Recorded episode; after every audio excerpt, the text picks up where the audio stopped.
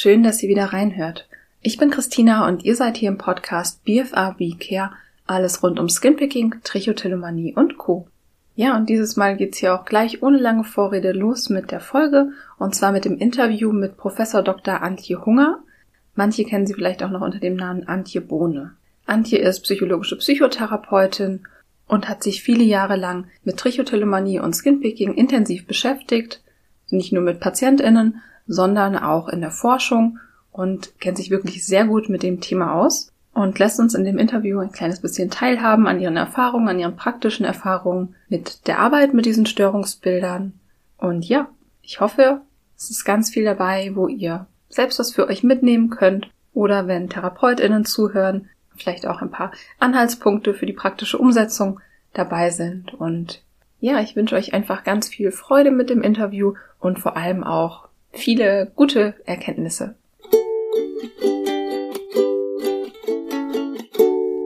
Ja, hallo liebe Antje, herzlich willkommen im Podcast. Ich freue mich ganz doll, dass du da bist. Ja, hallo, ich freue mich auch, dass ich da sein darf und äh, ja, hoffe, dass ich helfen kann. Auf jeden Fall, da bin ich mir ganz sicher, dass du uns heute viel mitgibst und viele Infos lieferst, auf die viele Leute hier sicherlich warten. Und ähm, es ist ja so, wir haben schon öfter darüber gesprochen und ich freue mich total, dass es jetzt klappt. Ja, wir haben ja auch in der Vergangenheit schon öfter zusammengearbeitet, haben zum Beispiel den Trichotillomanie-Artikel ja letztes Jahr geschrieben oder auch bei den Skinpicking- und Trichotillomanie-Tagen 2018 warst du dabei. Also kennen uns jetzt ja auch schon eine kleine Weile inzwischen. Mhm. Ja, ja ähm, magst du dich zum Einstieg einfach mal kurz vorstellen? Also vielleicht ein paar Worte zu deiner Person, wo du arbeitest und zu deiner Arbeit in Bezug auf Skinpicking, Trichotillomanie und so weiter. Ja, gut, gerne. Also Antje Hunger ist mein Name und ich arbeite an der Hochschule Düsseldorf jetzt seit ungefähr zehn Jahren, habe dort die Professur für psychosoziale Beratung und in meinem Leben vorher habe ich Psychologie studiert und dann äh, promoviert zum Thema äh, Trichotillomanie, beziehungsweise meine Diplomarbeit habe ich zum Thema Skinpicking geschrieben. Und dann bin ich in die USA gegangen für drei, ungefähr drei Jahre und hatte da die tolle Gelegenheit an der ähm, Harvard Medical School äh, an einer speziellen Ambulanz für Skinpicking und Trichotillomanie Betroffene zu arbeiten, jetzt nicht also therapeutische Arbeit, sondern äh, Forschung zu betreiben. Und als ich dann zurück nach Deutschland kam, habe ich die Psychotherapieausbildung gemacht und habe dann auch in, an der Uni Münster äh, über mehrere Jahre eine entsprechende Ambulanz geleitet und bin dann aber irgendwann eben nach Düsseldorf gegangen. Ja, ich denke, das ist es. Ich bin jetzt an der Fachhochschule und da bin ich eben nicht mehr äh, an einem Fachbereich für Psychologie. Insofern beschäftige ich mich jetzt weniger mit klinischen Störungsbildern, äh, sondern eher mit ja, psychischen Problemlagen. Und das ist ja immer so eine, sag ich mal, Abgrenzung, ähm, sowas wie, wie Skinpicking an der Haut knibbeln. Das kennen, glaube ich, so ziemlich äh, alle Leute und auch die meisten Leute werden sich schon das eine oder andere Haar aus verschiedenen Gründen ausgerissen haben. Das ist ja eigentlich ein, ja, so ein Kontinuum wo man eben gucken muss, ab wann ist das denn dann wirklich äh, so schwerwiegend, dass wir von einer psychischen Störung, Schrägstrich Erkrankung sprechen würden. Genau, das ist ja immer die große Frage, die sicherlich auch viele HörerInnen beschäftigt. Ist es denn wirklich jetzt schon bei mir als Störung ausgeprägt? Zählt das noch zum normalen Bereich, also normal in Anführungszeichen? Ja, immer eine der großen Fragen, die sich die Leute so stellen. Ähm, Du arbeitest im Moment aber gar nicht mehr psychotherapeutisch, oder? Habe ich das falsch auf dem Schirm? Nee, ich arbeite jetzt nur noch in der Supervision von mhm. angehenden äh, Psychotherapeutinnen. Okay.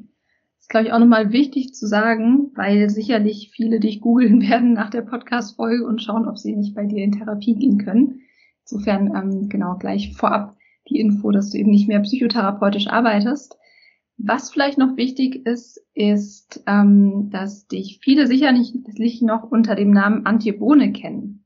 Ja, das stimmt. Also zu den Themen gearbeitet, also geforscht und auch die Ambulanztätigkeit in Münster, das war alles noch unter meinem Mädchennamen. Und äh, genau das kann sein, dass mich der eine oder andere eben unter diesem alten Namen abgespeichert hat.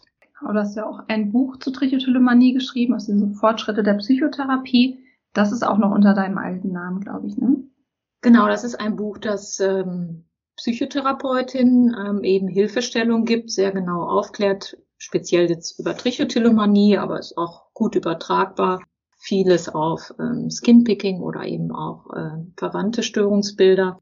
Und unter meinem neuen Namen, Antje Hunger, äh, habe ich auch zusammen mit äh, meiner früheren Kollegin Heidi Lüttmann einen Ratgeber Trichotillomanie im Hochgräfe Verlag veröffentlicht, der sich eben speziell an Betroffene richtet und dort Tipps und Tricks und Hintergrundinformationen zum Thema Trichotillomanie anbietet. Das ist auch nochmal ein ganz ein sehr guter Hinweis, ähm, dass auch der Ratgeber noch existiert. Ja, auch was, auch was du gesagt hast, finde ich ganz wichtig, dass es sich eben nicht nur an Trichot, also es richtet sich an Trichotillomanie, beide ähm, Bücher, aber es ist wirklich sehr gut übertragbar. Also generell sind Informationen zwischen diesen Störungsbildern relativ gut übertragbar, würde ich sagen. Ja, da würde ich mich anschließen. Das ist natürlich nicht identisch, aber auch innerhalb eines Störungsbildes sind ja die Betroffenen auch nicht identisch und es gibt zwischen manchen Menschen, die unter dem Haarausreißen leiden, vielleicht sogar engere Verbindungen oder größere Ähnlichkeiten zu anderen Menschen, die äh, auch an der Haut knibbeln, als äh, zu anderen Betroffenen, die sich die Haare ausreißen. Also da gibt es große Überlappungen und natürlich zwischen Einzelfällen, aber auch mal große Unterschiede.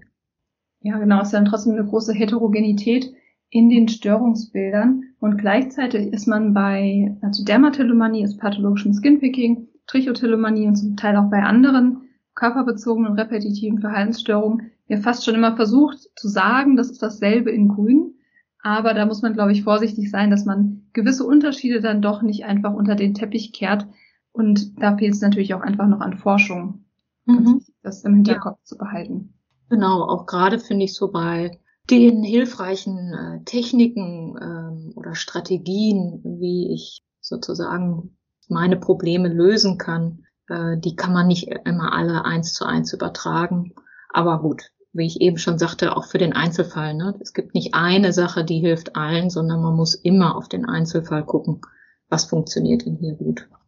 Genau. Und ich denke, das ist auch nochmal ganz wichtig, das im Kopf zu haben, dass ähm, das im Kopf zu haben, wenn man über bestimmte Angebote stolpert, die eine Lösung versprechen. Und eine Lösung passt nie für alle. Ähm, abgesehen davon, dass es in dem Bereich nicht die eine Lösung oder die eine Technik gibt, die das Problem einfach ähm, mal ebenso beseitigt. Aber das sage ich ja auch ganz oft hier im Podcast. Ja, ich habe dich heute vor allem auch eingeladen, damit du uns so einen Einblick gibst, wirklich in die praktische Umsetzung sozusagen in der kognitiven Verhaltenstherapie. Das heißt, dass sich Betroffene wirklich so ein bisschen mehr vorstellen können, was da eigentlich im Einzelnen passiert, was da gemacht wird und einen Eindruck davon bekommen, wie eine kognitive Verhaltenstherapie bei diesen Störungsbildern aussieht. Vielleicht magst du einfach mal ein bisschen erzählen, wie das denn anfängt sozusagen, wenn man jetzt sich entscheidet, zu einem Psychotherapeuten oder einer Psychotherapeutin zu gehen, also im kognitiv-verhaltenstherapeutischen Bereich und wie das abläuft, wenn man da ankommt, wie das so anfängt.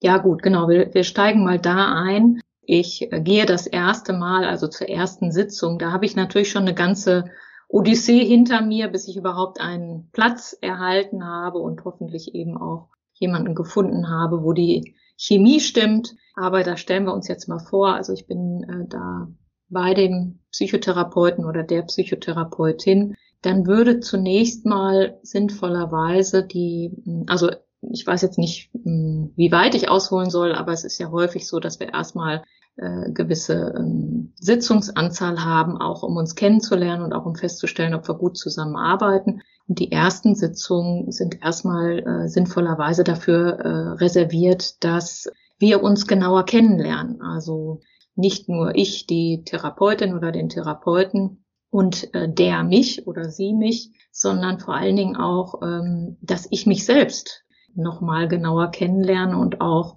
meine Problematik ja, eigentlich mir noch genauer angucke, das ist ja häufig auch so, dass ähm, das zum Beispiel mit, mit Scham oder Schuldgefühlen äh, verbunden ist, dass ich äh, das tue und das führt bei uns Menschen ja eher dazu, dass wir lieber ein bisschen äh, weggucken. Es bringt ja auch nichts, wenn wir uns jetzt immer nur damit befassen, was uns nicht gut gefällt. Da äh, wird man dann auch von der Stimmung her nicht unbedingt gut. Aber mit einem Psychotherapeuten oder einer Psychotherapeutin wäre es eben sinnvoll, dass wir erstmal genauer herausfinden, was mache ich da eigentlich und wie mache ich das eigentlich und nach Möglichkeit eben auch überlegen, äh, warum mache ich das? Was äh, steckt möglicherweise dahinter?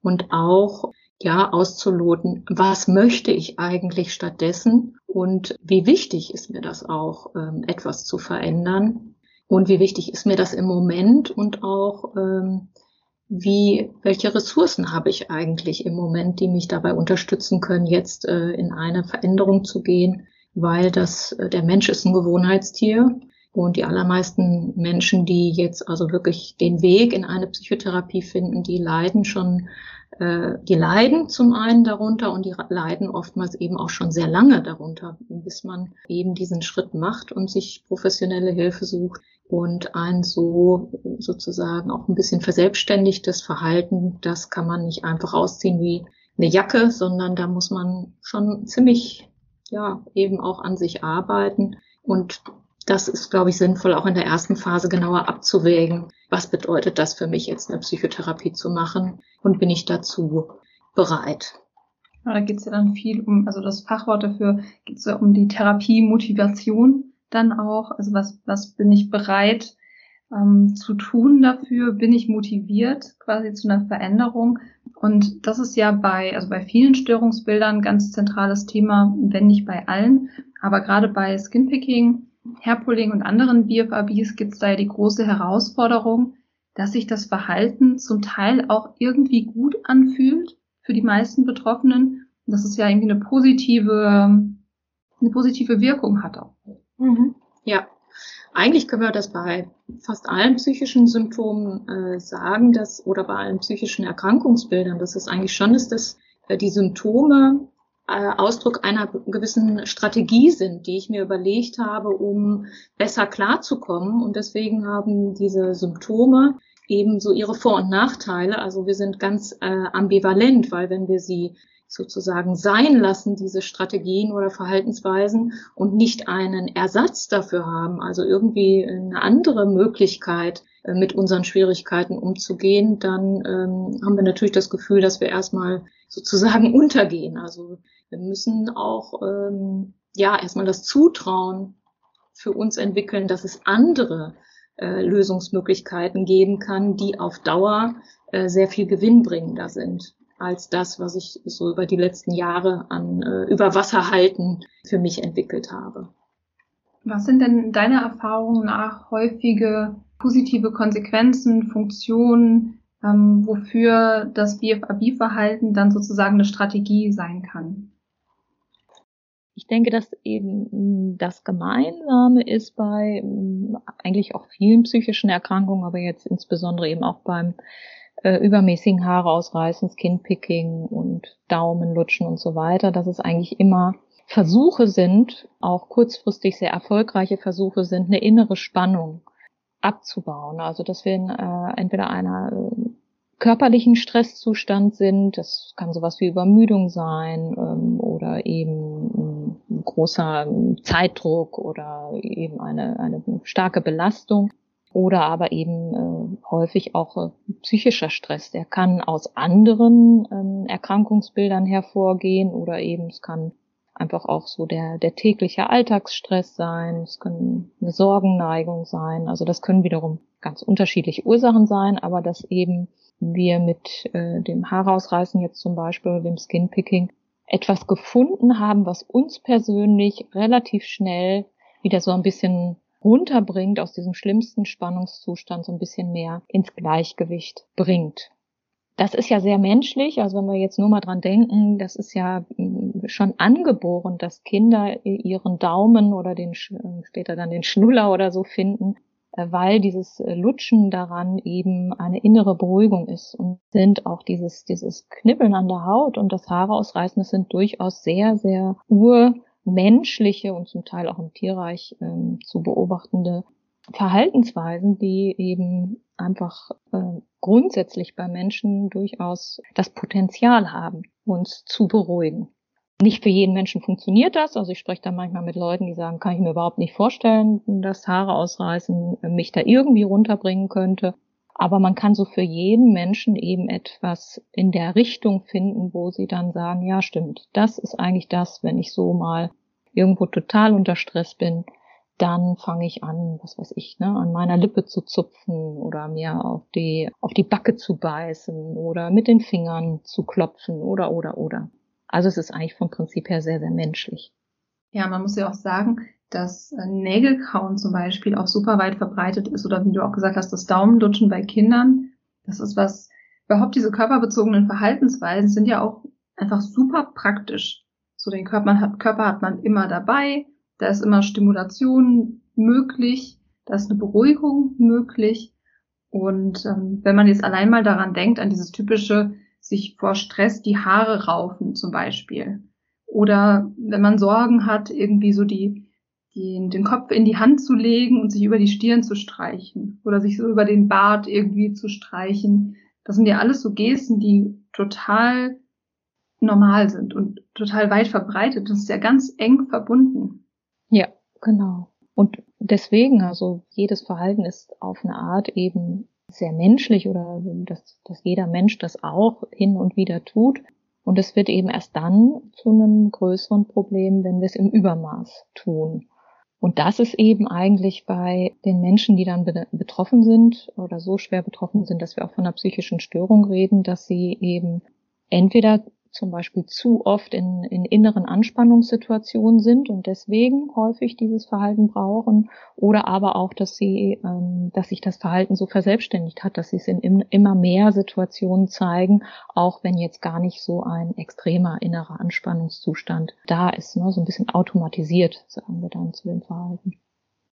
Ja, so ein ganz zentraler Punkt, den du da ansprichst. Denn das habe ich auch in Interviews mit Betroffenen zum Beispiel aus unseren Studien häufig mitbekommen, dass sie eben aber auch sagen, ja, es passiert aber eben nicht nur unter Anspannung, sondern zum Beispiel einfach den ganzen Tag permanent, weil der Körper sich so sehr auch daran gewöhnt hat.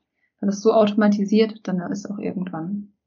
Ja, genau. Ne? Und das ist ja fast egal, ähm, woran wir denken. Also jedes Verhalten hat das Potenzial, uns Probleme zu machen, wenn wir es eben zu viel tun oder andererseits auch zu wenig. Also der Mensch braucht immer irgendwie so ein, so ein Mittelmaß. Ne?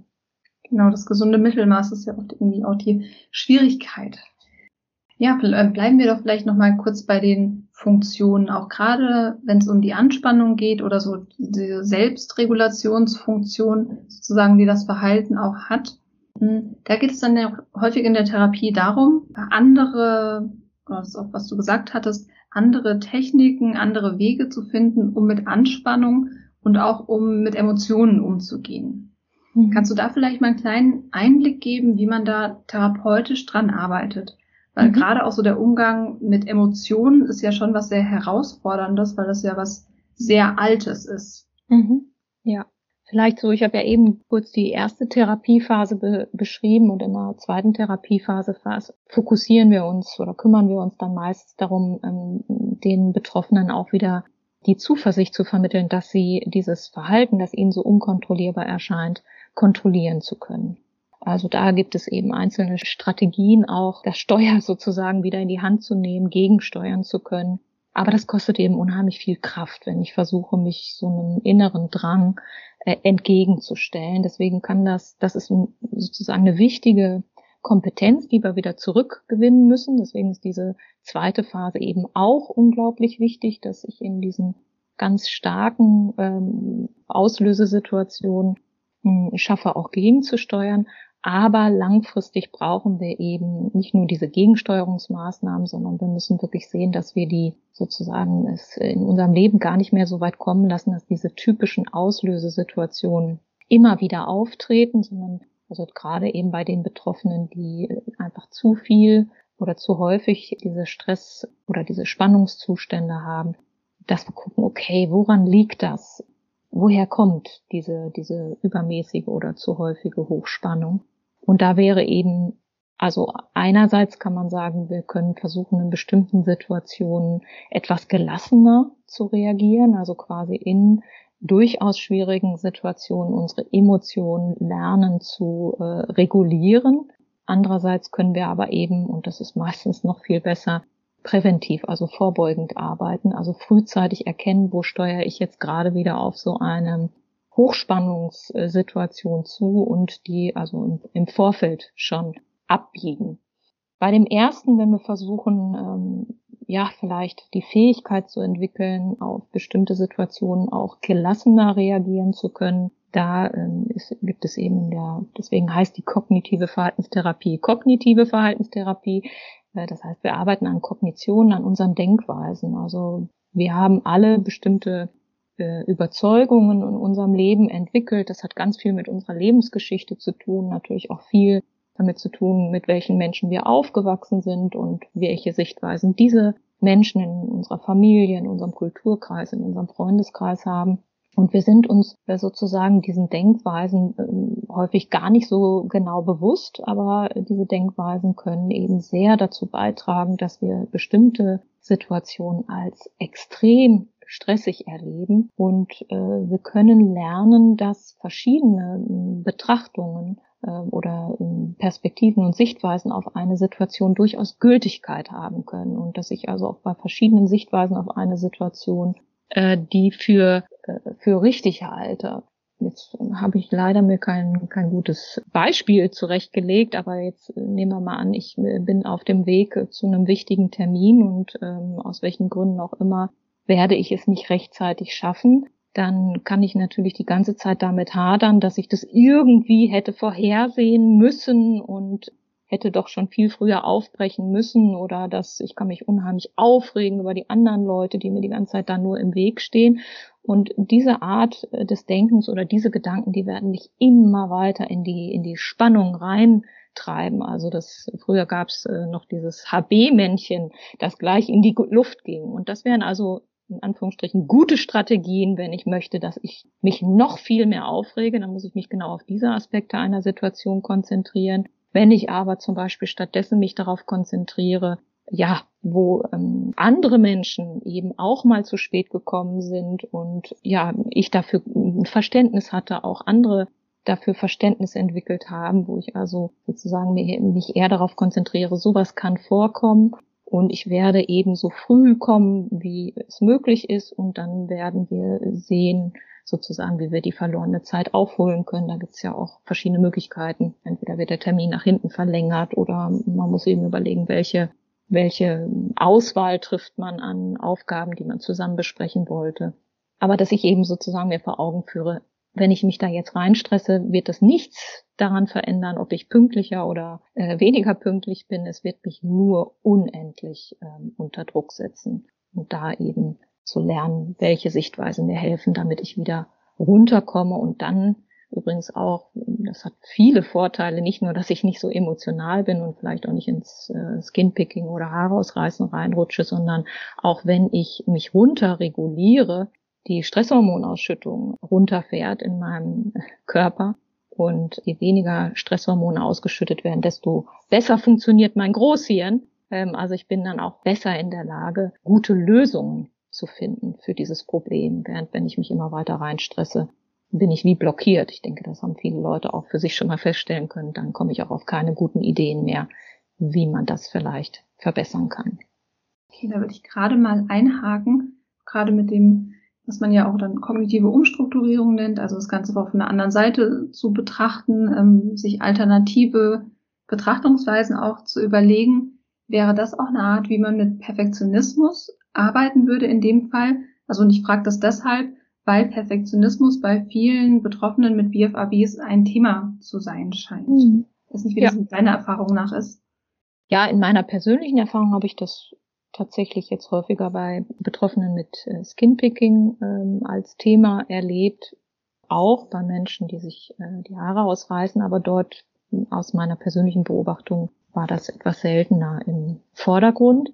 Genau, an perfektionistischen Maßstäben und Denkweisen können wir äh, sehr gut arbeiten, also dass wir uns das erstmal vor Augen führen, in welchen Situationen habe ich eigentlich diesen Perfektionismus. Die meisten Menschen kennen Lebensbereiche, wo sie sehr perfektionistisch sind und andere, wo sie eher weniger perfektionistisch sind. Und dass man eben versucht, ähm, das zu hinterfragen, inwiefern zum Beispiel der Perfektionismus gerechtfertigt ist, also die einzige Art und die beste Art und Weise ist, an diesen Lebensbereich heranzugehen und auch eben zu hinterfragen, weil bei den meisten Menschen, die eben einen sehr starken Perfektionismus haben, können sie selbst wahrscheinlich auch von sich aus schon äh, Erfahrungen berichten, wo ihnen der Perfektionismus aber im Weg gestanden hat und dass man dann eben auch zusammen guckt, ja, wie viel Perfektionismus ist eigentlich tatsächlich äh, hilfreich, um gute Lösungen zu erreichen und wo ist es vielleicht einmal für das Leistungsergebnis sogar besser, äh, weniger Perfektionismus zu zeigen,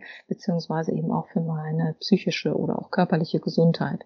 Denn die allermeisten haben ja Lebensziele, dass sie irgendwie ähm, möglichst mit, äh, also glücklich und äh, lange leben wollen und dann vielleicht eben das auch nochmal so eine Motivation ist zu sagen, ja gut, also wenn ich dieses übergeordnete Ziel erreichen will, hilft es mir möglicherweise mehr, hier und da auch mal fünfe gerade sein zu lassen. Aber das ist ein langer Prozess und ich glaube, das ist auch wichtig, dass jeder für sich ebenso seinen Weg entdeckt und finden muss. Aber das kann man eben gut zu zweit mit einem professionell ausgebildeten Therapeuten, Therapeutin, äh, als wenn man nur so in seinem eigenen Saft schmort.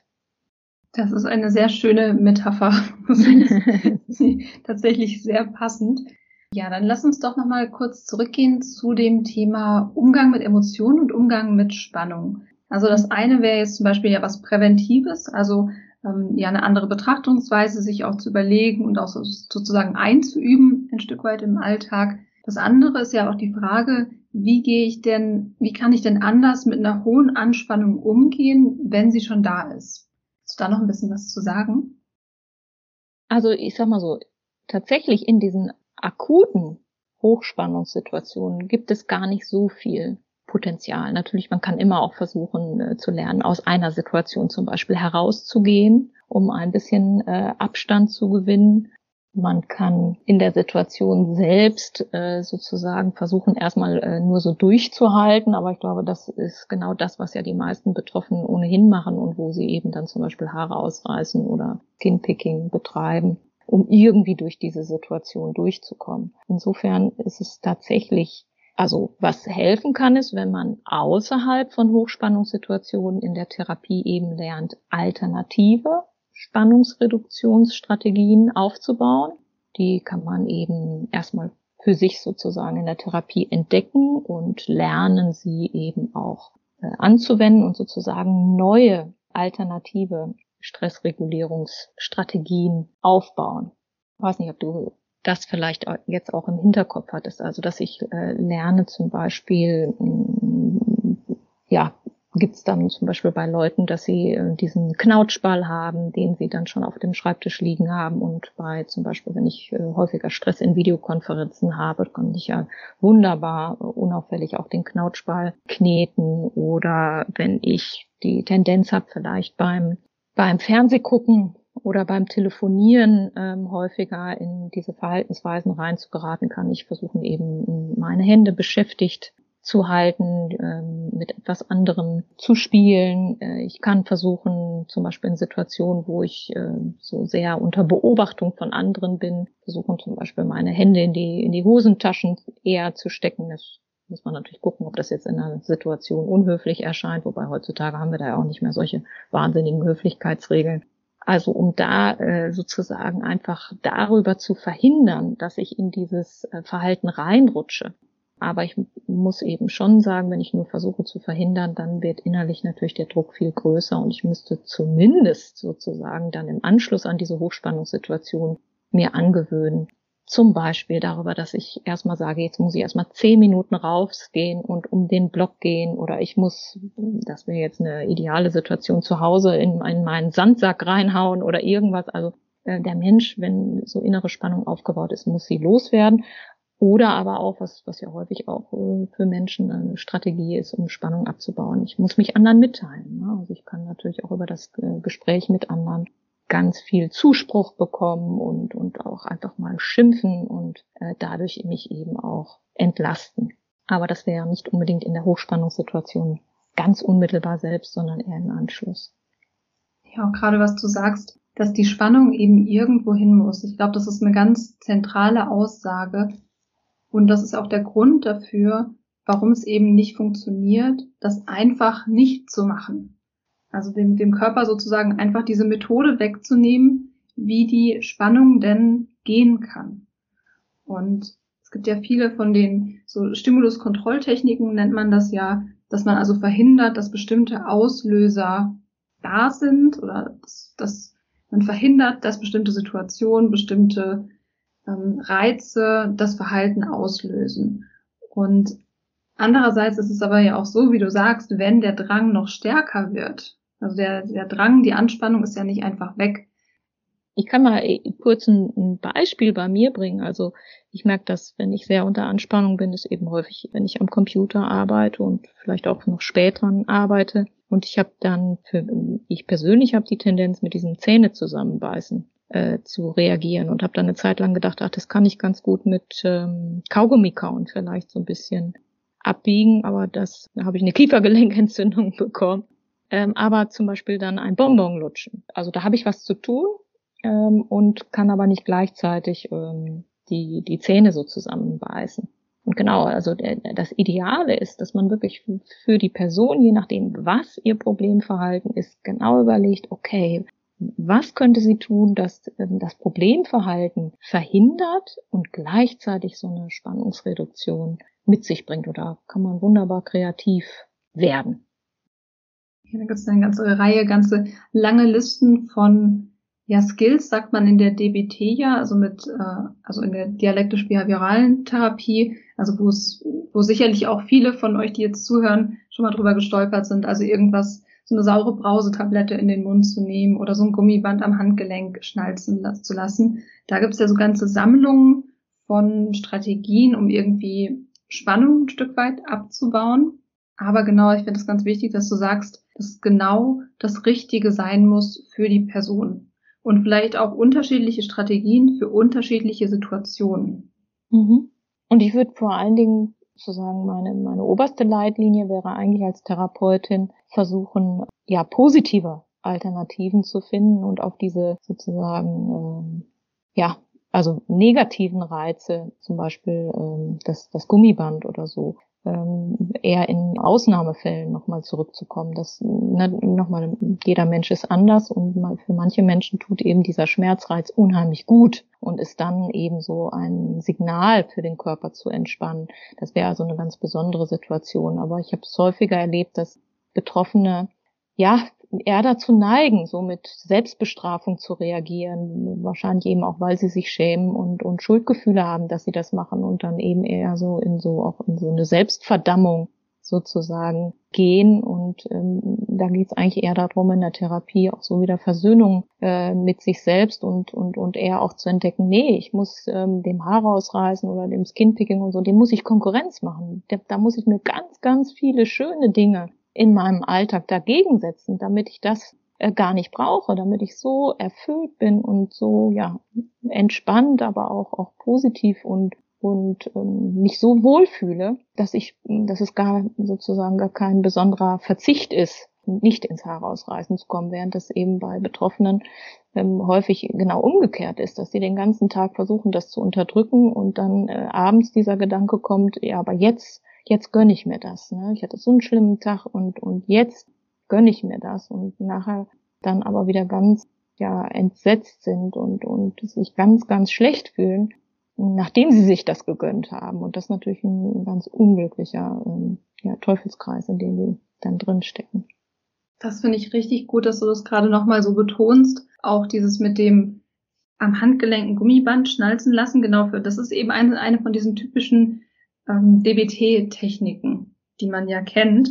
Aber du hast natürlich recht, dieses, ähm, das kann schon sehr auch irgendwie auch so in Richtung Selbstbestrafung gehen vielleicht. Und ja häufig auch diese Akupressurringe, die relativ oft von Betroffenen genutzt werden, wo es auch so einen Schmerzreiz gibt ein Stück weit, was aber trotzdem eine weichere Geste ist als jetzt zum Beispiel dieses Gummiband. Mhm. Und ich finde es auch ganz schön, wie du sagst, dass ja dem Körper etwas zu geben, was sich gut anfühlt. dem Körper was Gutes zu tun und das zu geben, was er braucht. Und was, was ich auch schon öfter betont habe hier im Podcast, wenn es um Fidget Toys und andere Dinge geht, womit man die Hände beschäftigt, dass es eben nichts nutzt, wenn das was ist, wo man denkt, okay, jetzt soll ich das in die Hand nehmen. Sondern es muss sich irgendwie interessant anfühlen, es muss sich irgendwie gut anfühlen. Genau, es muss so, ein, so einen wirklichen Anreizcharakter äh, haben und äh, nicht ein Pflichtgefühl. Natürlich gibt es äh, in, in, in so der Phase, in der man äh, etwas Liebgewonnenes verändert, eben auch äh, diese erstmal eine Zeit, wo man äh, frustriert ist und auch wenig Interesse für äh, Alternativen aufbaut oder das äh, zunächst mal längst nicht so attraktiv ist wie, wie das äh, Verhalten, auf das man jetzt verzichtet und auf äh, das man aufgeben möchte.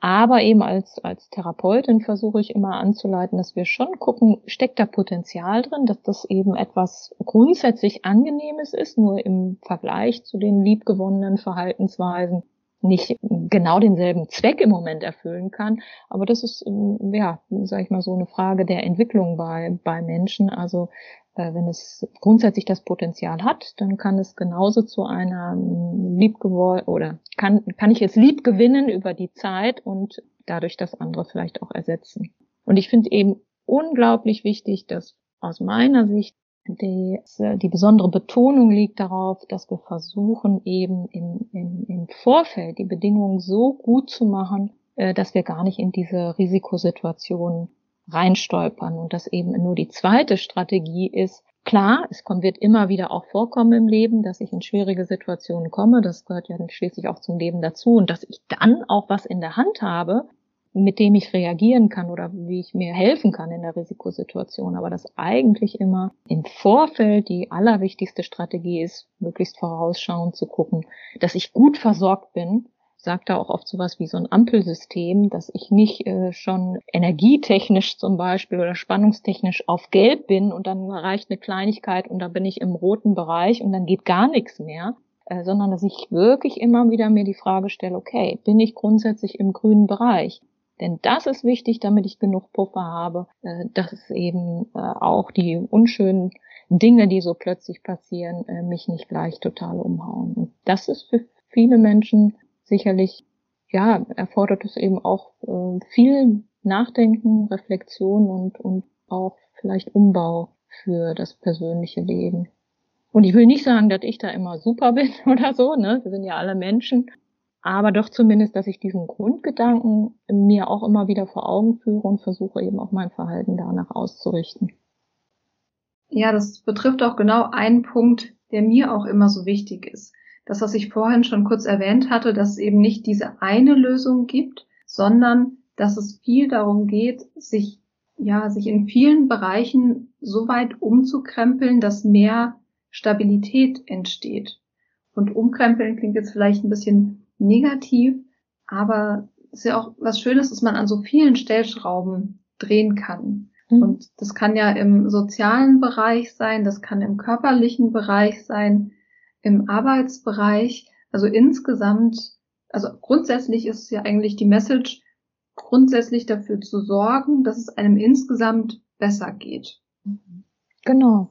Und nicht alles auf eine Karte setzen. Also das finde ich auch gut, was du sagst, dass man wirklich nochmal guckt, so aus welchen Lebensbereichen besteht mein Leben. Du hast ja so Bereiche schon benannt, die eigentlich bei jedem Menschen auch äh, eine Rolle spielen, wie zum Beispiel Beruf, Familie, körperlicher Zustand, vielleicht eben auch grundsätzliche Bedürfnisse und dass ich eben wirklich gucke, in diesen verschiedenen Bereichen mich möglichst gut aufzustellen. Also das ist wie bei vielen anderen Sachen ja auch, wenn wir uns jetzt so ein Gebäude vorstellen das steht nur auf einer Säule und äh, irgendjemand tritt gegen diese Säule, dann äh, liegt gleich alles brach und wir brauchen eben verschiedene Stützpfeiler. Ähm, und wenn dann auch mal einer angesägt wird, dann stehen wir trotzdem noch stabil und haben genug Ressourcen, um sozusagen den Stützpfeiler auch wieder aufzubauen. Ähm, und in der Zwischenzeit halten mich eben die anderen trotzdem noch sicher aufrecht. Genau, und auch vielleicht auch einfach mal hinzuschauen, was verursacht denn so viel Stress? Was bringt mich immer und immer wieder aus dem Gleichgewicht? Und ich ja. glaube, es ist, ist ganz häufig eben der Fehler, dass nach dieser einen Lösung gesucht wird, einfach nur das Verhalten wegzumachen und ja, dass so der, der Fokus ganz stark auf dem Verhalten ist, das irgendwie auszuradieren, das zu unterdrücken, ohne sich so den Kontext anzuschauen. Mhm. Das ist auch das, was dann eben nicht funktioniert. Mhm. Ja, würde ich auch so sehen. Der Mensch, der ist eben so wie so ein komplexes System und das Symptom ist eben eigentlich Ausdruck dafür, dass irgendwas in diesem System, in diesem komplexen System nicht gut passt. Und da muss man sich so ein bisschen auf die Suche machen und muss äh, sozusagen die, das System an sich ja versuchen eben ins Reine zu bringen. Und wenn man nur äh, das versuchen, das Symptom wegzumachen, dann wird sich ein anderes Symptom zum Beispiel zeigen. Also das haben wir auch häufiger, dass irgendjemand, äh, naja, was heißt häufiger, das kann ich nicht sagen, aber es gibt eben auch Berichte, dass äh, jemand gesagt hat, ah, dann habe ich endlich geschafft, ähm, nicht mehr die, die, die Augenbrauen mehr auszureißen. Und ähm, das war wirklich harte Arbeit. Aber stattdessen mache ich jetzt dies und jenes, ob es dann Knibbeln ist oder an einer anderen Stelle die Haare auszureißen. Und damit ist natürlich dann ja nichts gewonnen letztendlich. Vielleicht sagen manche Leute, ja, das ist jetzt eine Verbesserung, weil jetzt reiße ich Haare irgendwie an den Oberarmen aus und das, das sieht kaum jemand, das ist nicht so deutlich wie im Gesicht. Aber auf Dauer ist man damit ja in aller Regel auch nicht glücklich. Ne? Und insofern finde ich schon, dass das Symptom auch ein bisschen unser Freund ist, weil äh, das signalisiert mir, du musst was für dich tun. Irgendwo kommst du gerade zu kurz und ähm, das ist wie so ein Kind, das schreit, das meldet sich und sagt, ich brauche was. Und wenn, wenn sozusagen, wenn wir gut versorgt sind, dann wird es uns eben auch leicht fallen, das Symptom nach und nach abzubauen. Ja, da sind wir auch wieder einfach bei dem Thema mit sich selbst umgehen. Also besser mit sich selbst umgehen, zu hören, also zuzuhören, was der Drang dann auch zu sagen hat. Also warum der gerade da ist und das sozusagen so ein bisschen wie als Warnsignal zu nehmen und zu sagen, hey, da ist irgendwas aus dem Gleichgewicht geraten. Ich guck mal genauer hin, was da eigentlich los ist und was ich gerade brauche. Mhm. Genau, und wie du ja zu Beginn auch hier gesagt hast, äh, bei, es gibt eben auch Betroffene, da ist das Verhalten sehr stark automatisiert. Da sind dann eben möglicherweise diese ganzen äh, ja, Hochspannungssituation gar nicht mehr entscheidend. Da kann es eben sein, dass wir einfach nur sagen müssen, okay, da hat sich ein ungünstiges Verhalten automatisiert und wir müssen jetzt die Automatisierung aufbrechen und müssen aber sonst gar nicht grundsätzlich viel verändern. Das kann ich, kann ich nicht ausschließen und dann mag es eben auch wirklich Betroffene geben, wo, wo man sagt, da können wir es darauf reduzieren, aber in den allermeisten Fällen ist es eben nicht nur eine Automatisierung, die aus früheren Notzuständen sich entwickelt hat und ähm, jetzt ist eigentlich alles in bester Ordnung und nur das ist das Problem, dass diese Reste noch geblieben sind. Ja, also was mir, was mir gerade noch ganz wichtig ist, ähm, aber vielleicht nochmal ganz kurz eben zurück zu dem, zum vorherigen Thema, ähm, nämlich mit der Stabilität und dem ja, dem, dem Puzzle bauen sozusagen in allen Bereichen für mehr Stabilität sorgen. Das ist mir vielleicht noch wichtig zu sagen, dass es natürlich utopisch ist, zu sagen, ich krempel jetzt alles so um, dass alles möglichst rund läuft und ich immer total stabil bin.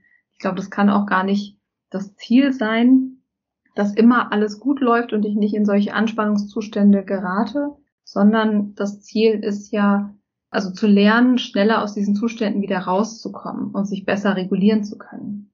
Mhm. Ja, und genau, vielleicht ist da auch noch der Gedanke hm, wichtig zu ergänzen, dass ich eben auch sagen würde, dass es auch unheimlich wichtig ist, nicht mehrere Baustellen gleichzeitig aufzumachen, sondern wirklich eben auch sich erstmal rauszusuchen, an welchem Lebensbereich möchte ich vielleicht jetzt erstmal genauer hingucken und daran arbeiten. Und wenn wir da mh, hm, was bewegen konnten, dann können wir uns den nächsten Bereich vornehmen. Und genau, kein Mensch ist ideal und perfekt. Ich glaube, das ist auch gar keine besonders erstrebenswerte äh, Vorstellung. Wir brauchen ja auch ein bisschen Stress. Das tut uns auch gut. Dadurch bleiben wir auch flexibel und entwickeln uns persönlich auch weiter. Aber wir müssen so das Zutrauen haben, äh, dass das Ausmaß an Stress und Spannung für uns gut bewältigbar ist und dass wir eben auch verschiedene ja, Strategien an der Hand haben, um uns äh, auch immer wieder genügend Gutes zu tun. Ich finde es so schön, dass du das Thema, ja, den Umgang mit sich selbst, Selbstfürsorge auch immer so betonst, weil gerade dieser, diese Hinwendung hin zu einem liebevolleren Umgang mit sich selbst und auch mit einem, zu einem liebevolleren Umgang mit diesem ganzen Thema, also mit dem Knibbeln an der Haut, mit dem Haare ausreißen, ist, glaube ich, einfach eine ganz zentrale, ganz zentraler Punkt dann auch auf dem Weg, wie soll man sagen, ähm, auf dem Heilungsweg, auf dem Recovery-Weg. Ich bin ja nicht so ein großer Fan von dem Wort Heilung, aber einfach ja ganz wichtig auf diesem Weg, um zu einem anderen Umgang auch zu kommen. Ja. Okay. Ähm, vielleicht noch kurz, ähm, bevor wir uns mehr so diesem, diesem Bereich Heilung, äh, Recovery widmen oder Behandlungserfolg, vielleicht noch kurz eine Frage zu einer spezifischen Verhaltensstrategie beziehungsweise zu einer Technik, und zwar dem Habit Reversal Training. Magst du da kurz vielleicht eine Einschätzung geben? oder kurz das dazu sagen, was genau das ist und wie, wie wichtig, wie vielversprechend du das findest? Also zunächst mal kann man sagen, das ist eine Technik, die äh, ist ursprünglich entwickelt worden für Tickstörungen. Und Tickstörungen sind dadurch gekennzeichnet, dass eben äh, ganz äh, unwillkürlich Reflexe ausgelöst werden, also reflexhaft, zum Beispiel ich den Kopf äh, in den Nacken werfe oder ja, sprachliche Ticks gibt's auch oder diese so Räusperticks oder so. Das liegt nicht völlig außerhalb der Kontrolle der Betroffenen, aber ähm, es ist aus meiner Sicht eben im Unterschied zu den äh, zu Skinpicking, Trichotillomanie und so weiter doch sehr viel unwillkürlicher, ein sehr viel unwillkürlicheres Verhalten und ähn, also reflexhafteres Verhalten.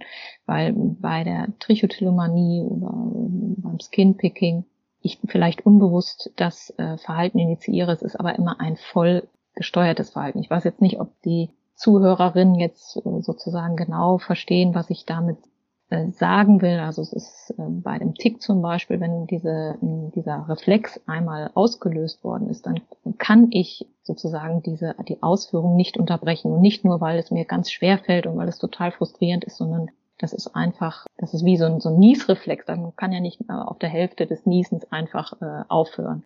Ähm, und das kann man aber beim, beim Skinpicking, das ist den Betroffenen auch äh, ganz klar. Also, und deswegen finde ich persönlich, und das ist aber auch nur meine persönliche Erfahrung, also dieses Habit Reversal Training arbeitet eben damit, dass die äh, Muskelgruppen, die äh, in, den, in den Tick äh, involviert sind, also zum Beispiel die Nackenmuskeln, wenn ich äh, den, den Kopf da immer in den, in den Nacken werfe, dass wir ganz gezielt die Gegenmuskulatur anspannen und dadurch verhindern, dass der Tick sozusagen ähm, ablaufen kann.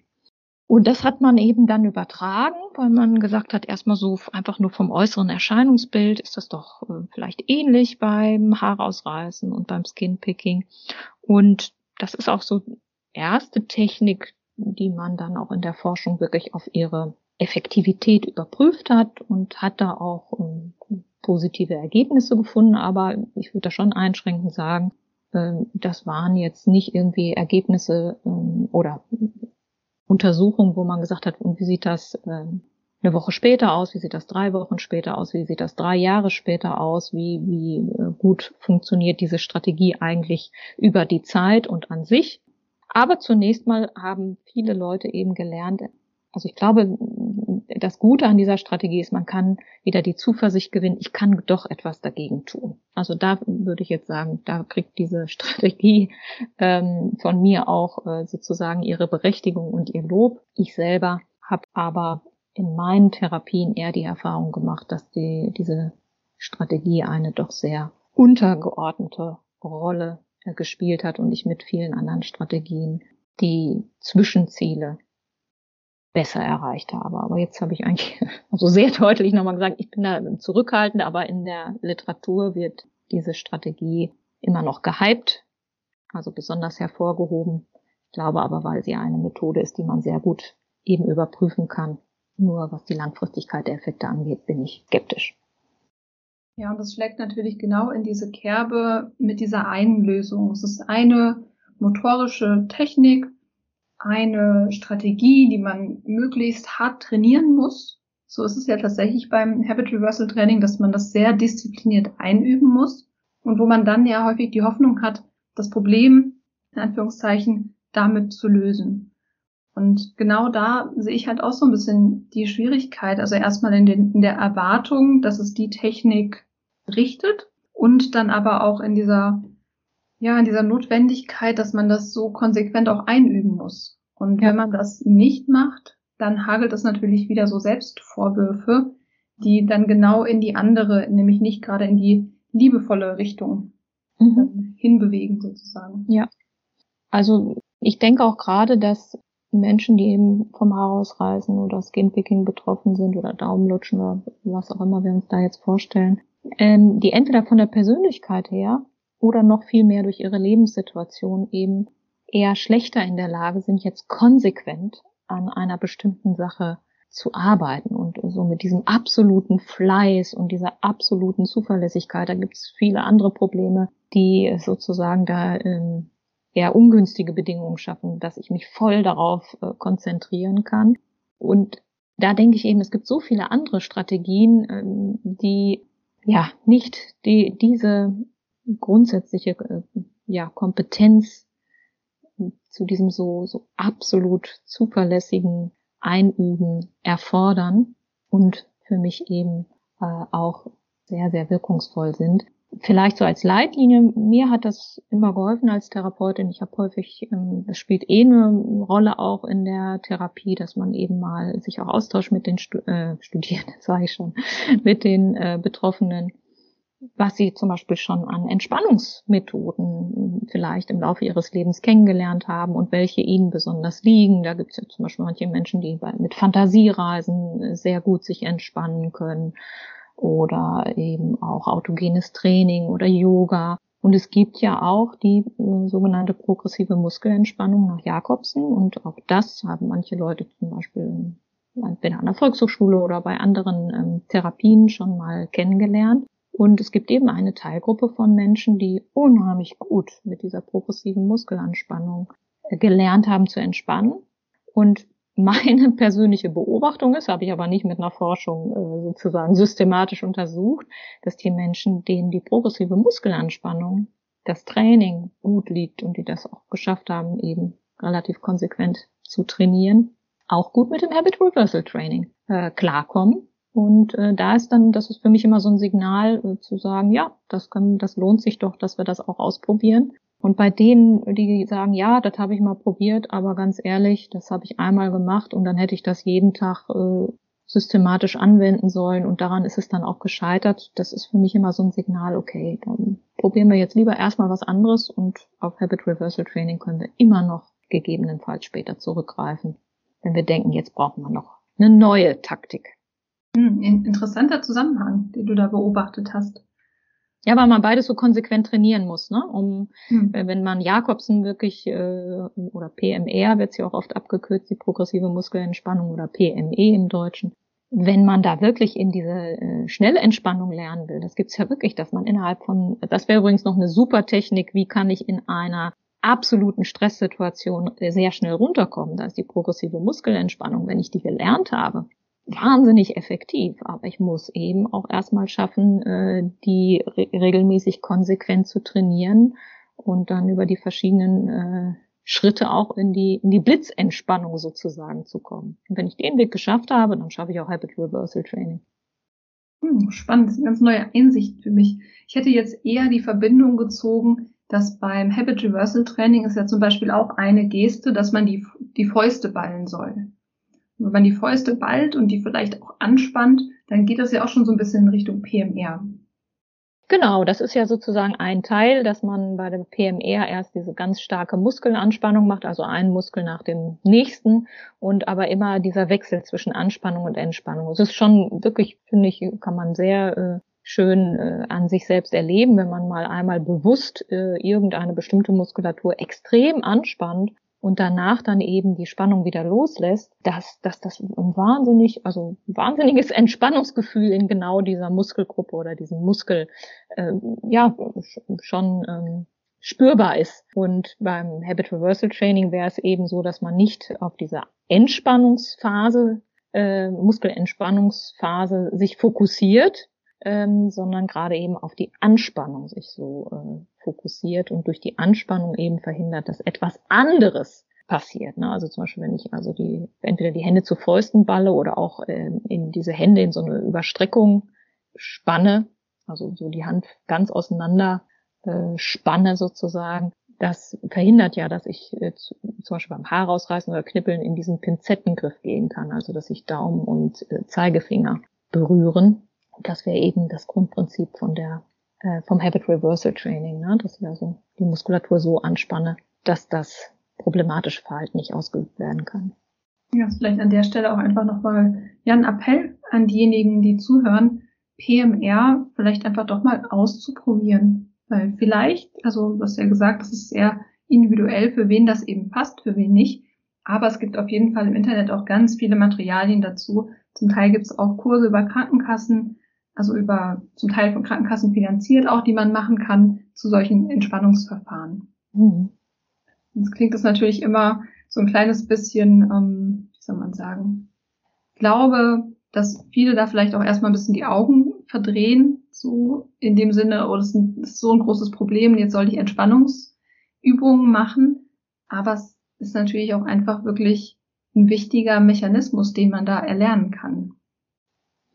Genau, also das ist, glaube ich, wirklich so für Leute, denen das Halt gibt, äh, sozusagen klares Trainingskonzept zu haben. Da äh, funktioniert das gut. Es gibt mir eine, eine Sicherheit. Ich weiß genau, ich mache als erstes das, als zweites das, als drittes das.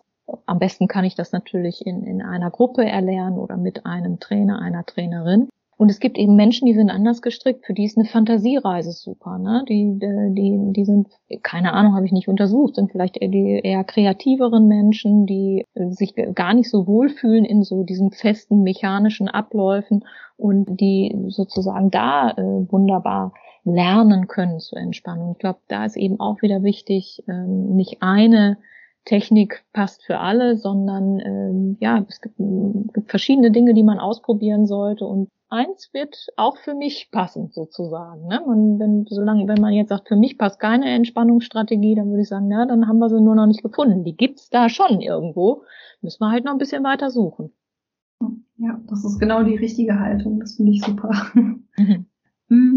Lass uns mal ein bisschen überschwenken, so ähm, auf die Meta-Ebene sozusagen, was die Therapie angeht. Und zwar würde ich gerne ähm, von dir ein bisschen was hören, wie du, was du denkst, was du oder auch ähm, erfahren hast, was vielleicht auch häufige Hindernisse sind in der Therapie, was die Punkte sind, wo es schwierig wird und wie man dann damit umgehen kann. Hm, naja, schwierig ist eigentlich immer wieder die Motivation, wobei das mh, hm, wird meiner Ansicht nach oft missverstanden. Ich muss vielleicht ergänzen, also Motivation und Ressourcen, also welche, welche Möglichkeiten habe ich auch. Es gibt eben viele Menschen, die sind in sehr äh, schwierigen äh, Lebenssituationen oder haben sehr schwierige Lebensgeschichten auch schon hinter sich. Und da würde ich sagen, da ist dann oftmals vielleicht äh, erstmal vordergründig der größte Wunsch, jetzt das Kindpicking oder das Haarausreißen sein zu lassen. Aber ich glaube, äh, da geht es vielleicht doch ähm, eher darum, erstmal sich um, um andere Schwierigkeiten zu kümmern. Also äh, entweder ähm, frühere äh, Erfahrungen aufzuarbeiten oder eben auch aktuelle äh, lebensbegleitende Problemlagen zu äh, bewältigen oder zu, zu verbessern, auszuräumen. Und wenn man da äh, sozusagen eine gewisse Stabilität entwickelt hat, sich dann eben auch diesem, äh, ja, ich sage jetzt mal wieder Problemverhalten, äh, dann zuzuwenden. Also häufig ist es so, dass entweder die Leute äh, meiner Ansicht nach nicht genügend Ressourcen und Kraft im Moment haben, um sich auf diesen Weg zu machen, oder eben andererseits sie eigentlich, und auch das war manchmal ähm, Ergebnis einer Therapie, sie sich doch eigentlich ähm, ganz gut einrichten können in dem äh, Leben mit Haare ausreißen oder Skinpicking. Und das muss man eben auch abwägen, ob man sozusagen auch einfach über den ähm, sozusagen liebevolleren Blick auf sich selbst, ja gut, dann bin ich eben jemand, der sich ähm, die Haare ausreißt und deswegen auch so aussieht oder Skinpicking betreibt. Ich will das überhaupt nicht jetzt hier sozusagen bagatellisieren, aber es gibt eben auch tatsächlich diese Menschen, die sagen, also ich habe ganz andere Probleme und ich kann lernen, mich zu akzeptieren mit dieser Angewohnheit, die ich da habe und dadurch eben auch eine enorme Belastung schon in ihrem Leben reduziert wird. Und dann kann man ja immer noch sagen, hm, vielleicht ist das in ein, zwei, fünf oder auch zehn Jahren anders. Dann kann man sich ja immer noch äh, daran machen, das herausreißen, das Hautknibbeln oder was auch immer versuchen noch zu überwinden.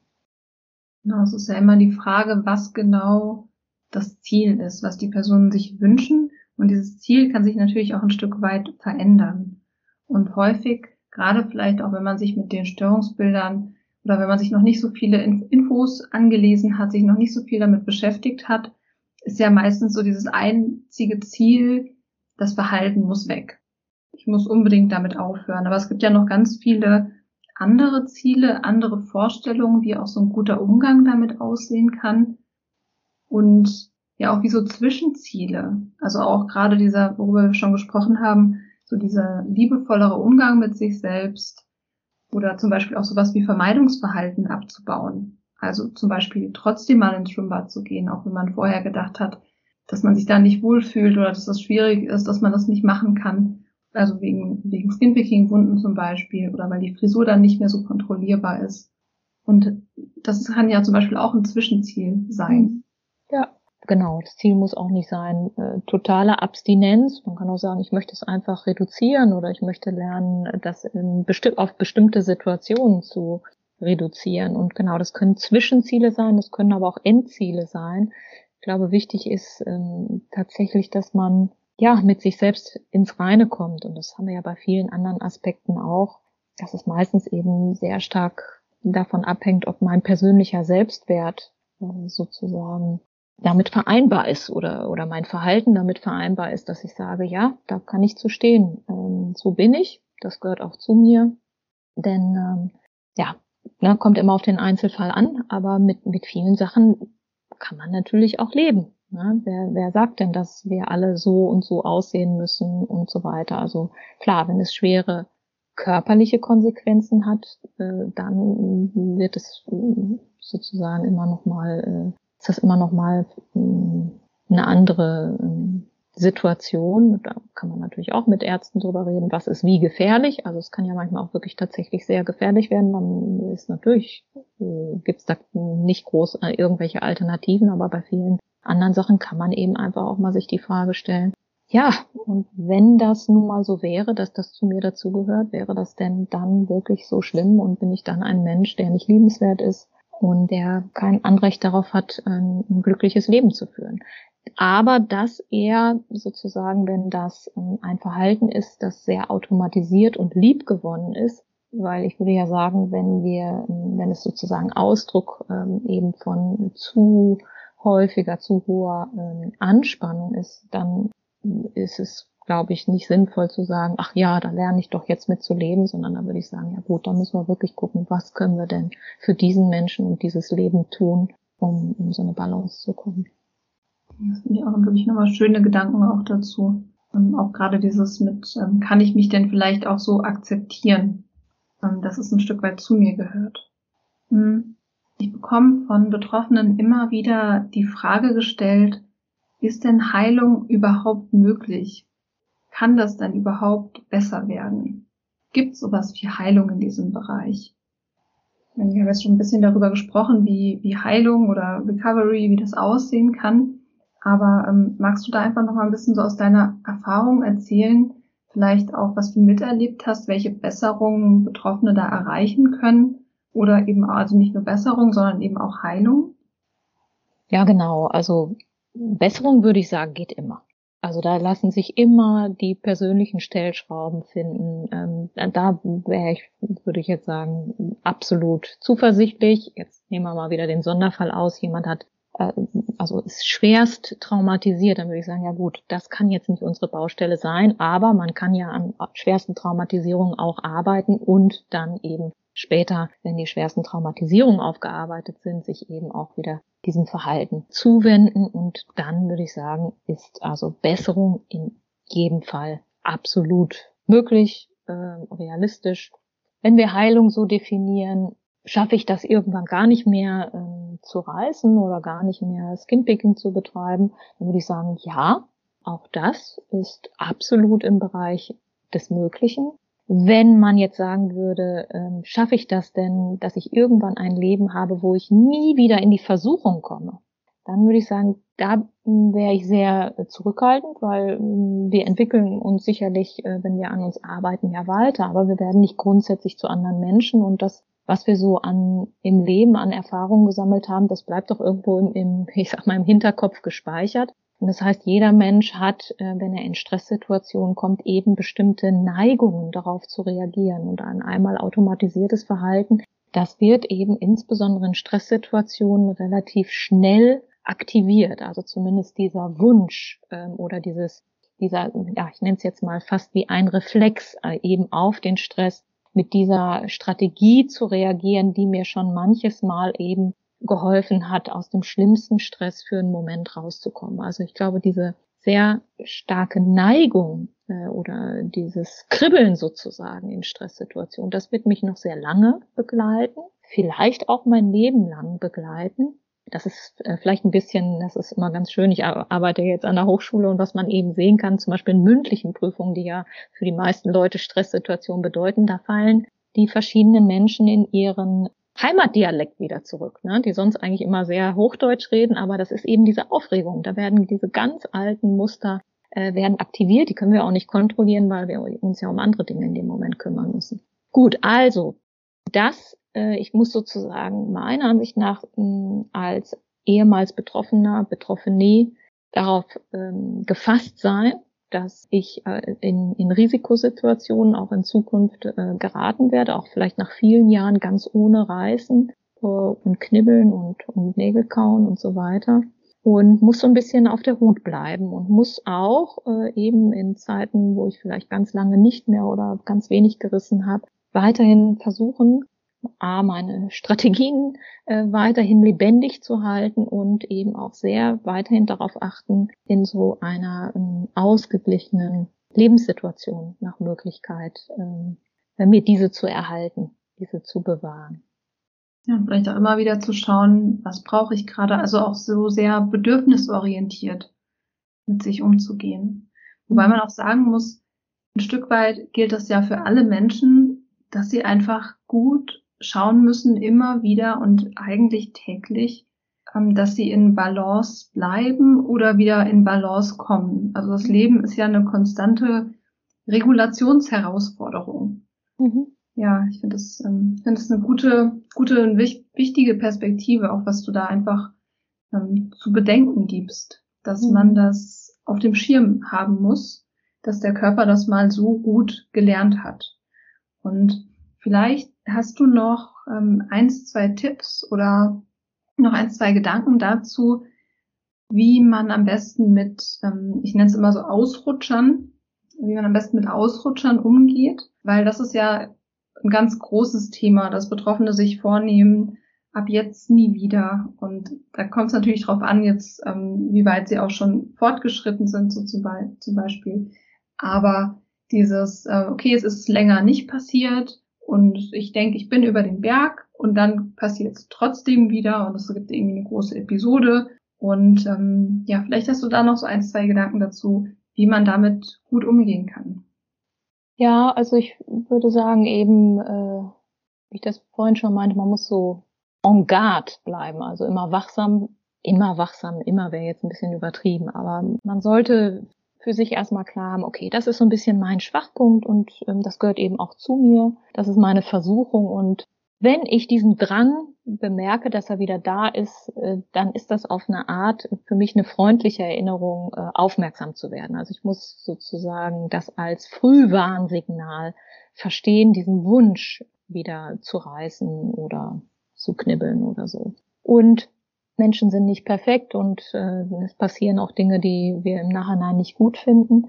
Wenn so ein Ausrutscher passiert ist, ist es, glaube ich, erstmal äh, ganz wichtig, zum einen da sich nicht zu lange damit aufzuhalten, sich darüber zu grämen, sondern immer wieder zu sagen, so, das war jetzt, dahinter setze ich aber den Schlusspunkt und jetzt gehe ich wieder äh, den Weg weiter, den ich vor dem Ausrutscher schon gegangen bin. Also es ist sozusagen wirklich ein als Ausrutscher zu begrenzen, also nicht diesen Gedanken zu verfolgen, ja, jetzt ist es auch egal, sondern versuchen frühestmöglich wieder gut zu sich selbst zu sein und zu sagen, so, das ist jetzt gewesen und was gewesen ist, kann ich auch nicht rückgängig machen. Ich kann aber dafür sorgen, äh, etwas dafür zu tun, dass es morgen nicht wieder passiert und äh, dass ich insgesamt mir jetzt also das als Anlass nehme, als freundliches Signal meines äh, Körpers nehme, du musst dir wieder mehr Gedanken um dich selbst machen, du musst dir wieder mehr Gedanken darum machen, wo du dich entlasten kannst, wo du besser auf dich aufpassen kannst, damit du ja dieses sozusagen äh, Hilfeverhalten nicht zeigen musst. Also es ist quasi, es kommt immer auf die, die Phase an. Vor dem Rückfall sollte ich sehr, sehr aufmerksam sein. Und nach dem Rückfall sollte ich so schnell wie möglich wieder gut zu mir sein, aber Vorsorge treffen. Ne? Also nach dem Rückfall ist vor dem nächsten Ausrutscher sozusagen. Hm. Ja, danke dir. Das glaube ich auch wirklich nochmal, wirklich also so stellvertretend für die, für die HörerInnen jetzt. Ich glaube, da ist wirklich auch bisher jetzt schon so viel Wichtiges dabei gewesen wo Betroffene auch wirklich einfach jetzt schon viel für sich mitnehmen können. Das ist natürlich so, das sind so viele Menschen da draußen, so viele Betroffene da draußen, die ganz dringend Hilfe für dieses Thema bräuchten, ganz dringend Psychotherapie eigentlich dafür bräuchten. Und ähm, ja, du weißt ja, wie es ist, du hast es vorhin auch schon gesagt, die Therapieplatzsuche ist, ist die eine Schwierigkeit und dann kommt natürlich noch die Schwierigkeit obendrauf, jemanden zu finden, der sich gut mit diesen Themen auskennt. Genau, deshalb wirklich auch nochmal vielen Dank für die guten Einblicke. Das ist wirklich, ähm, das ist sehr, sehr wertvoll für die HörerInnen. Das kann ich, kann ich dir auf jeden Fall versprechen, dass das ja ganz, ganz wichtige Infos einfach sind. Und ähm, jetzt leite ich hier aus Versehen, aus Versehen schon so ein bisschen das Ende ein, aber ich habe noch zwei, drei Fragen. zwei, drei wichtige Fragen habe ich noch. Und zwar, was würdest du denn sagen, so aus deiner Erfahrung heraus, was Betroffenen so mit am meisten hilft? Welche Intervention oder welche Bestandteile in der Therapie, was so ganz, wo du sagen würdest, das ist ganz zentral für eine Verbesserung in der Therapie? Ja gut, ist zum einen natürlich wieder schwierig, weil es äh, sozusagen wieder so ein bisschen beinhaltet, irgendwie wären alle gleich. Aber wenn ich da so mal daran gehen wollte, dann würde ich sagen, naja, ich glaube schon, was total Zentrales dieses sich selber kennen und verstehen lernen. Ich glaube, das ist die allerwichtigste äh, Voraussetzung, die einem auch nicht nur hilft in der Überwindung gegebenenfalls von Trichotillomanie oder, oder Skinpicking, sondern ähm, ja auch für viele andere Problemlagen im Leben. Aber das, dieses sich Zeit nehmen und mal äh, genau hinzugucken und auch zu begreifen, was da eigentlich mit, mit, mit einem geschieht und inwiefern das auch ganz, ganz nachvollziehbar, logisch und auch menschlich ist, was man da tut. Und darüber eben auch so, ähm, ja, ein Selbstmitgefühl zu entwickeln. Ich glaube, das also ist für jeden sehr, sehr hilfreich. Und dann schon auch aus meiner Sicht dieses, ja, für sich selbst auch so zu entdecken, was tut mir eigentlich gut und was tut mir gar nicht so gut haben ja in unserer schnelllebigen Zeit oft ja gar nicht so sehr die Gelegenheit, uns über sowas Gedanken zu machen. Und da ist äh, so eine Psychotherapie natürlich ein super Ort, äh, wo man diese Möglichkeit und Ruhe mal hat, sich wirklich mal mit sich selbst zu beschäftigen und auseinanderzusetzen. Und allein das tut in der Regel schon sehr, sehr gut. Wenn du jetzt sagst, auch nochmal Psychotherapie und auch so ein bisschen vor dem Hintergrund, was ich schon angesprochen hätte, äh, angesprochen hatte, Nämlich die Tatsache, dass also viele Therapeutinnen einfach ja leider noch nicht so gut Bescheid wissen über die Störungsbilder. Und es ist ja tatsächlich so, dass Betroffene dann in der Therapie sitzen und ihr Gegenüber einfach nicht so richtig weiß, wie, dann, wie man damit umgeht oder das zum Teil vielleicht auch noch für selbstverletzendes Verhalten halten oder ja denken, das ist, äh, ist gleichzusetzen mit einer Zwangsstörung, weil sie jetzt im Zwangsspektrumsbereich ist und wo es einfach noch ganz viele Missverständnisse gibt oder wo die BehandlerInnen vielleicht auch einfach gar nicht, gar nicht wirklich darüber Bescheid wissen. Ähm, gibt's was, was du den Betroffenen raten könntest, wie man damit am besten umgeht, wenn man als betroffene Person jetzt als Patientin oder Patient jetzt in einer Therapie gelandet ist und endlich sein Gespräch hatte und die Therapeutin oder der Therapeut aber leider gar nicht irgendwie, ja, nicht so gut Bescheid weiß, wie man damit umgeht? Ja, bei so immer noch recht wenig bekannten oder noch nicht allgemein bekannten Störungsbildern ist das natürlich immer ein grundsätzliches Problem. Ich muss eigentlich versuchen, als Betroffene, Betroffener äh, eine eigene Kompetenz mitzubringen und, äh, und ein großes Wissen nach Möglichkeit schon mitzubringen, um zumindest am Anfang diese Person so ein bisschen an die Hand nehmen zu können.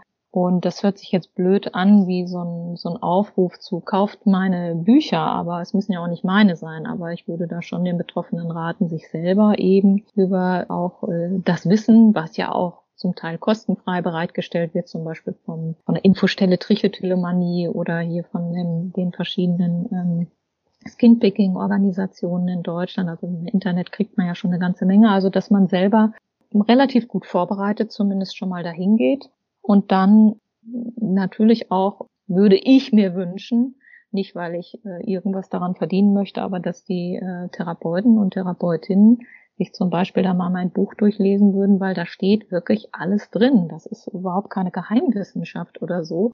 Ähm, da, das, also man muss sich natürlich die Zeit nehmen, das zu lesen und das ist vielleicht auch manchmal tatsächlich schon eine Hürde. Wenn das so ist, dann kann ich hier nochmal sagen, dass äh, ich wirklich total äh, bereit bin, sowohl für Betroffene als auch für die Therapeutinnen, Therapeuten, ja, auch äh, sozusagen zu unterstützen, ja, also Hinweise zu geben. Ich dürfen die Therapeutin oder Therapeuten gerne anschreiben oder äh, mich anrufen und äh, dann kann ich ihnen gerne auch mündlich äh, ein paar Tipps geben. Und bei den äh, Betroffenen ähm, auch da, klar kann ich das immer nur in einem gewissen Zeitumfang, aber ich mache keine Psychotherapie mehr, aber für ein Gespräch zur grundsätzlichen Beratung stehe ich natürlich ähm, auch gerne zur Verfügung, kann man mich über die Hochschule Düsseldorf erreichen. Das wären jetzt so meine Tipps. Und ansonsten, ähm, ja, würde ich eben denken, dass man auf jeden Fall äh, versuchen sollte, sozusagen eine gemeinsame Allianz herzustellen, also dass, dass sowohl die Betroffenen als auch die Therapeuten den Eindruck haben, wir wollen zusammen dieses Problem erstmal verstehen äh, und dann zusammen angehen. Und eigentlich müsste das ja auch schon eine ganz gute Grundvoraussetzung sein, äh, dass man da auch auf jeden Fall Besserungen erreichen kann. Ja, ich finde das gut, dass du auf deine Bücher hinweist auch nochmal. Also das kannst du sehr gerne machen, weil es einfach so eine wichtige, total wertvolle Ressource ist. Und ich fand es auch wichtig, dass du gesagt hast, es ist keine Geheimwissenschaft. Es ist ja auch tatsächlich so, dass viele von diesen Mechanismen, die bei Skinpicking oder Trichotillomanie eine wichtige Rolle spielen, also Spannungsregulation, Emotionsregulation, das sind ja Dinge, die bei den meisten anderen Störungsbildern auch wichtig sind. Insofern ist es jetzt auch kein, also ja, es ist so, man braucht jetzt keine jahrelange Schulung oder keine jahrelange ähm, Erfahrung und Forschung mit diesen Störungsbildern, um damit auch gut zusammenarbeiten zu können, mhm. sondern eigentlich braucht es nur eine ja, gewisse Bereitschaft auch von den TherapeutInnen eben, sich ein Stück weit damit auseinanderzusetzen und das einfach besser zu verstehen. Mhm. Und ja. ähm, ich denke auch, da sollte einfach viel mehr möglich sein. Und ja. vielleicht auch kann ich an der Stelle auch nochmal darauf hinweisen, ich habe auch ganz viele Infomaterialien auf meiner Homepage, auch zum, zum Download, zum Beispiel auch so ein Flyer für BehandlerInnen, also wo man wirklich einfach zu die Diagnosen drauf hat, wo man, wenn man Angst hat, dass man zum Arzt oder zur Ärztin geht und bevor man das irgendwie selbst erklären muss, damit man einfach was in der Hand hat, um damit hinzugehen sozusagen. Und auch, ähm, auch wirklich auch von mir die Bereitschaft, bei mir können sich auch gerne TherapeutInnen melden, die gerne irgendwelche, die irgendwelche Artikel brauchen, weil wir haben ja auch Überblicksartikel geschrieben zu Dermatillomanie und Trichotillomanie, wo man sich auch wirklich einfach sehr gut informieren kann als Behandlerin.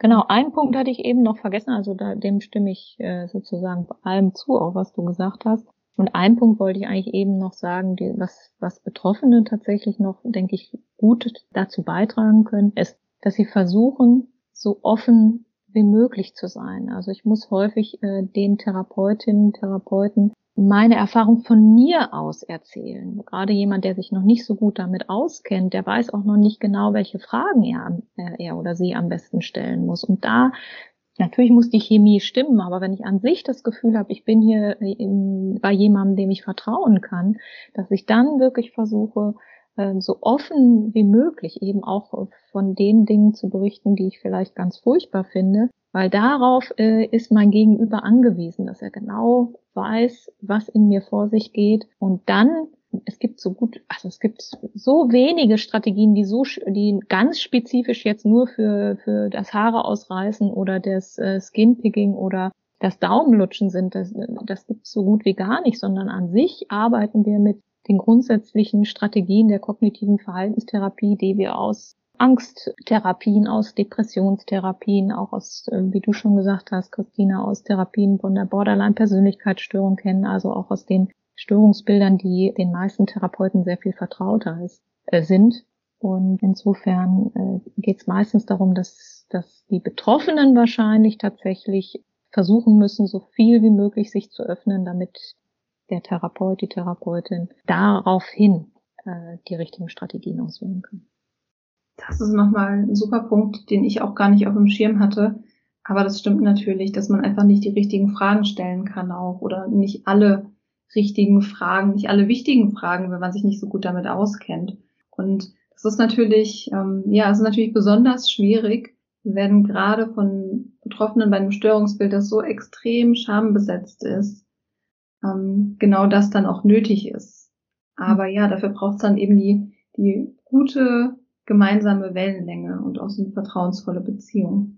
Mhm. Und ja, das ist auch was, worüber wir jetzt noch gar nicht gesprochen hatten, aber wahrscheinlich könnten wir ja sonst auch stundenlang sprechen. Dieses ganze Thema Scham und Schuld, ähm, Schuldgefühle wegen des Verhaltens, ähm, was war vorhin ja auch so ein bisschen implizit drin war, als du meintest, dass es eben auch was Normales ist, dieses Verhalten, dass es sehr menschlich ist und dass es seinen Grund hat, dass es seine Gründe, Gründe und Funktionen hat und ähm, ja, was ja quasi der Gegenpol ist zu diesem Schuldgefühl dann auch. Und ähm, ja, Scham eben auch einfach ein ganz, ganz, ganz großes Thema, wo, mhm. ja, wo sicherlich auch einfach wirklich dann viel dran gearbeitet werden kann in der Therapie. Genau. Ne? Man kann sich vielleicht als Betroffener oder Betroffene auch nochmal so vor Augen führen, dass die allermeisten Menschen, wenn sie genau die gleiche Lebensgeschichte wie ich und die gleiche jetzige Lebenssituation hätten wie ich, nicht grundsätzlich sich äh, anders verhalten würden. Gut, jeder hat vielleicht nochmal so eine andere Art des Verhaltens, aber das ist sozusagen, ja, die allermeisten Menschen, wenn sie nur dieselben Erfahrungen machen und unter denselben Bedingungen leben, ähm, mit mir in einem Boot sitzen würden. Ähm, und manche Menschen haben vielleicht äh, eben einfach mehr Glück mit ihrer Lebensgeschichte oder Lebenssituation, aber sie sind ja nicht an sich bessere Menschen. Äh, dafür sind wir doch, äh, dafür sind wir dann doch wieder alle grundsätzlich sehr gleich. Ja, ich finde das auch immer einen ganz schönen Gedanken, das heißt ganz schön, einen ganz hilfreichen oder heilsamen Gedanken, sich zu überlegen, dass jeder irgendwas hat, wofür er oder sie sich schämt. Ich glaube, das unterschätzt man auch sehr, weil Scham ist ja was sehr, eine, eine sehr, ein sehr einsames Gefühl. Also man, man spricht nicht drüber, man ist alleine damit und es wird immer größer und jeder ist mit seinem Schamthema sozusagen alleine aber auch gerade so diese, ähm, diese mit diese schwierigste Situation, Schwimmbad zum Beispiel, ist ja eine Situation, die für extrem viele Menschen, auch die nicht unter BFABs leiden, irgendwie eine schwierige Situation ist, wo viele auch nicht hingehen, weil sie sich mit ihrem Körper zum Beispiel nicht so wohlfühlen. Und ähm, ich finde, das ist immer auch ganz wichtig, sich das bewusst zu machen, dass es auch anderen Menschen so geht. Die mögen vielleicht unter was anderem leiden oder sich für was anderes schämen. Aber grundsätzlich ist das für jeden ein Stück weit ein Thema, wenn auch in unterschiedlichen Ausmaßen. Ja, und in der Therapie kann man sich dann auch nochmal Zeit nehmen, um äh, auch eben darüber nachzudenken, welche Funktion auch so ein Schamgefühl hat. Ne? Das ist, äh, wir erleben es ja oft als sehr unangenehm und, und, und schmerzhaft, aber es hat eben auch für das Überleben der Menschheit äh, durchaus auch eine wichtige Bedeutung und äh, dass man sozusagen sich dem möglicherweise auch nochmal widmet und dann auch so ein bisschen mehr Freundschaft schließen kann, vielleicht auch mit diesem unangenehmen Gefühl, kann auch ein Weg sein, um, um sozusagen sich weiterzuentwickeln und sich insgesamt etwas besser zu fühlen. Ja, sich vielleicht auch bewusst zu machen oder so für die Scham aufmerksam zu machen, äh, aufmerksam zu sein und zu sagen, ach guck, da ist die Scham wieder, aber ich kann mich ja trotzdem anders entscheiden. Ich kann mich ja trotzdem dafür entscheiden, ins Schwimmbad zu gehen, weil mir das wichtig ist auf einer anderen Ebene. Also Gefühle auch da sein zu lassen und ja nicht unbedingt nach ihnen handeln zu müssen, auch wenn sie manchmal ziemlich laut sind. Mhm. Ja. Okay, ich würde sagen, wir kommen langsam zum Ende. Und ähm, ja, die Frage, die ich eigentlich den meisten Podcast-Gästen am Ende noch stelle, ist so die Frage, gibt es noch irgendwas, was du gerne den Betroffenen noch mitgeben möchtest, was dir noch wichtig ist zu sagen? Ja, also ich weiß gar nicht, ob das das, das Wichtigste ist oder für mich das Bedeutsamste, aber es ist zumindest das, äh, was mir jetzt so einfällt, dass, dass ich eigentlich nur sagen kann, dass ich als Psychotherapeutin ja eine relativ ähm, besondere Gelegenheit habe, doch so viele Menschen kennenzulernen und auch eben kennenzulernen mit ihren äh, Nöten und, und, Problemen und eben genau den Dingen, die sie sonst versuchen für sich zu behalten und, und niemanden anmerken zu lassen und dass ich dadurch, dass ich hinter diese Kulissen sozusagen schauen kann, ähm, eigentlich ja nur ausdrücken kann, äh, wie sehr wir Menschen eben Menschen sind und ähm, das auch zum Menschsein dazugehört und dass wir eben, wie du es vorhin auch angedeutet hast, immer so vorschnell denken, wir wären diejenigen, die nun diese kleinen Wichte sind, die diese Schwierigkeiten haben oder die so minderwertig oder wie auch immer sind. Und dabei geht es vom Grundprinzip her ja doch allen Menschen sehr, sehr ähnlich und wir, wir können uns sozusagen auch mit unserer scheinbaren Besonderheit ähm, als Teil dieser großen, großen Gruppe der Menschen äh, fühlen. Wir, wir sind genauso Teil dieser Gruppe und wir sind auch nicht grundsätzlich anders als die anderen Menschen in dieser Gruppe. Das sehe ich nicht unbedingt, aber ich als Psychotherapeutin, die hinter die Kulissen gucken konnte, habe immer wieder diese Erfahrung gemacht. Und nicht nur mit Patienten oder äh, Betroffenen, sondern Psychotherapeuten unterhalten sich dann, haben ja gelernt sozusagen so auch offen miteinander zu reden und unterhalte mich auch mit anderen Menschen darüber und das ist eigentlich doch das Schöne eben auch an Menschen. Wir äh, haben diese vielen Empfindungen und auch diese vielen Schwierigkeiten, Aufs und Abs und Stärken und Ressourcen und es wird nie langweilig. Ja, das hast du richtig, richtig schön gesagt. Es war ein sehr schönes Schlusswort. Ähm, denn ja, wir sind alle verletzlich. Wir begegnen alle gewissen Schwierigkeiten im Leben und müssen so Klippen umschiffen und ähm, ja, Stolperanfallen hin, landen auch mal auf dem Boden. Und ähm, ja, letzten Endes sitzen wir eben alle im selben Boot. Und ja, das finde ich sehr schön, wie du es gerade nochmal noch mal so deutlich gemacht hast. Ach ja, jetzt bin ich ganz beseelt. Und ja, Liebe Antje, wirklich, ich danke dir von ganzem Herzen, dass du dir die Zeit genommen hast. Ich weiß ja, dass du auch gut beschäftigt und gut eingebunden bist in deinen Job und ja, einfach wirklich, wie ich vorhin schon gesagt habe, wirklich auch stellvertretend für alle, die da jetzt zugehört haben und viel für sich mitnehmen konnten. Hoffe ich zumindest, da bin ich aber zuversichtlich. ähm, wirklich einfach vielen, vielen Dank ja, liebe Christina, ganz herzlichen Dank einmal für diese Chance, aber auch an dich, dass du diesen Podcast so regelmäßig machst und eben auch so viel für die Betroffenen hier bei uns in Deutschland tust. Eine große Gruppe von Menschen, die eben auch eine, eine Lobby braucht und die es auch verdient hat, dass man sich für sie einsetzt. Und da leistest du mit diesem Podcast natürlich einen super Beitrag. Und insofern bin ich total froh, dass ich mich sozusagen überwunden habe teilzunehmen und ja, freue mich, wenn ich helfen konnte. Oh, danke dir. Ja, ich weiß, es ist auch nicht immer so in der Komfortzone, äh, in den Podcast zu kommen, wenn, wenn man das sonst nicht so macht. Und ähm, ja, deshalb vielen Dank dir, dass du die Komfortzone da sozusagen verlassen hast, hier vorbeigeschaut hast und ja, einfach wirklich danke, danke, danke. Ja, alles Gute für alle.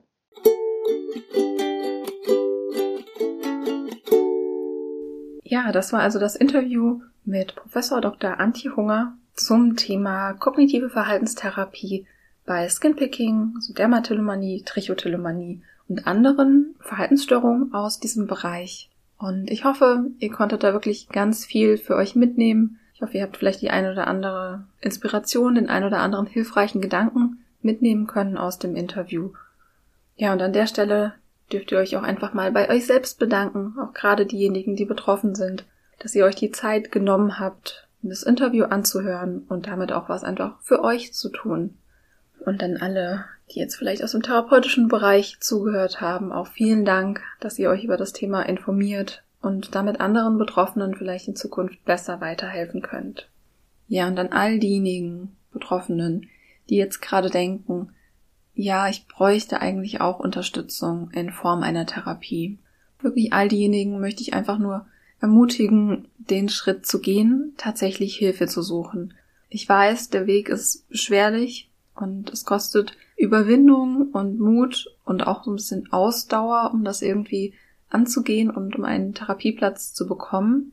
Aber wenn man sich nicht darum kümmert, irgendwo anzurufen und nicht den ersten Schritt macht, dann kommt man zum Beispiel auch nicht auf eine Warteliste. Und dann fängt diese Wartezeit eben auch gar nicht an zu laufen. Und manchmal hat man sogar Glück, dass vielleicht gerade was frei wird oder es ergibt sich irgendwas, sodass es auch manchmal, wenn man Glück hat, gar nicht so lange dauert. Oder man hat zumindest schon mal eins, zwei, drei Erstgespräche. Insofern wirklich kann euch nur ermutigen, das anzugehen und wirklich Hilfe zu suchen. Denn es gibt, es gibt Hilfe, es gibt Hoffnung und es ist immer eine Besserung möglich so wie ihr es auch ja von Antje gehört habt. Ja, das ist also auch einfach nochmal mein Appell an euch, da wirklich für euch einzustehen und die Hilfe in Anspruch zu nehmen. Und was ich auch schon oft hier gesagt habe, fragt euch nicht, ob das denn wirklich schlimm genug ist, dass ihr Hilfe verdient, sondern macht euch bewusst, je früher ihr euch Hilfe sucht, desto besser. Und wenn ihr darüber nachdenkt, ob denn eine Therapie vielleicht eine gute Idee wäre, dann ist das meistens schon, ja, Zeichen genug, dass, dass es gut wäre, eine Therapie in Anspruch zu nehmen. Ja, also das einfach nochmal, was ich euch gerne auch ans Herz legen würde, da aktiv zu werden.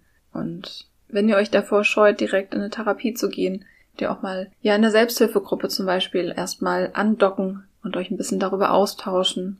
Das sind auch häufig Personen, die schon Therapieerfahrung haben. Das kann vielleicht auch nochmal ein erster Schritt sein, um sich dem Thema zu nähern. Ja, und generell ein großes Danke an alle, die jetzt zugehört haben, die mir und uns ihre Zeit geschenkt haben. Ja, noch eine ganz kleine Info am Rande, vielleicht habt ihr das gemerkt während dem Interview. Wir haben es tatsächlich aufgenommen bei schlimmstem Aprilwetter, obwohl es eigentlich noch im März war. Und es hat ganz doll angefangen zu regnen bei Antje plötzlich. Und der Regen ist richtig gegen die Fenster geschlagen. Und ja, ich hoffe, es hat nicht zu sehr gestört. Nach dem Mikrowechsel hat man es noch ein bisschen weniger gehört. Und ja, ich hoffe, das war okay. Und ich habe gedacht, ich erzähle euch das einfach, damit ihr euch nicht wundert, was da im Hintergrund äh, zu hören war. Und ja, wie immer würde ich mich natürlich freuen, wenn ihr Lust hättet, auf Spotify oder auf iTunes eine Rezension oder ein paar Sterne zu vergeben. Auch gerade bei iTunes, vor allem auch aus der Schweiz und in Österreich. Da fehlen noch ein paar Rezensionen sozusagen. Würde ich mich sehr freuen. Und ihr könnt den Podcast auch über die sozusagen die virtuelle Kaffeekasse unterstützen. Dazu stehen alle Infos in den Show Notes. Ja, und zum Schluss möchte ich auch nochmal Danke sagen, generell für euren Support, dafür, dass ihr den Podcast hört, für all die lieben Nachrichten, die mich immer erreichen, da freue ich mich immer sehr drüber. Ja, und ansonsten schicke ich euch jetzt einfach alles Liebe. Bis zum nächsten Mal. Thank you.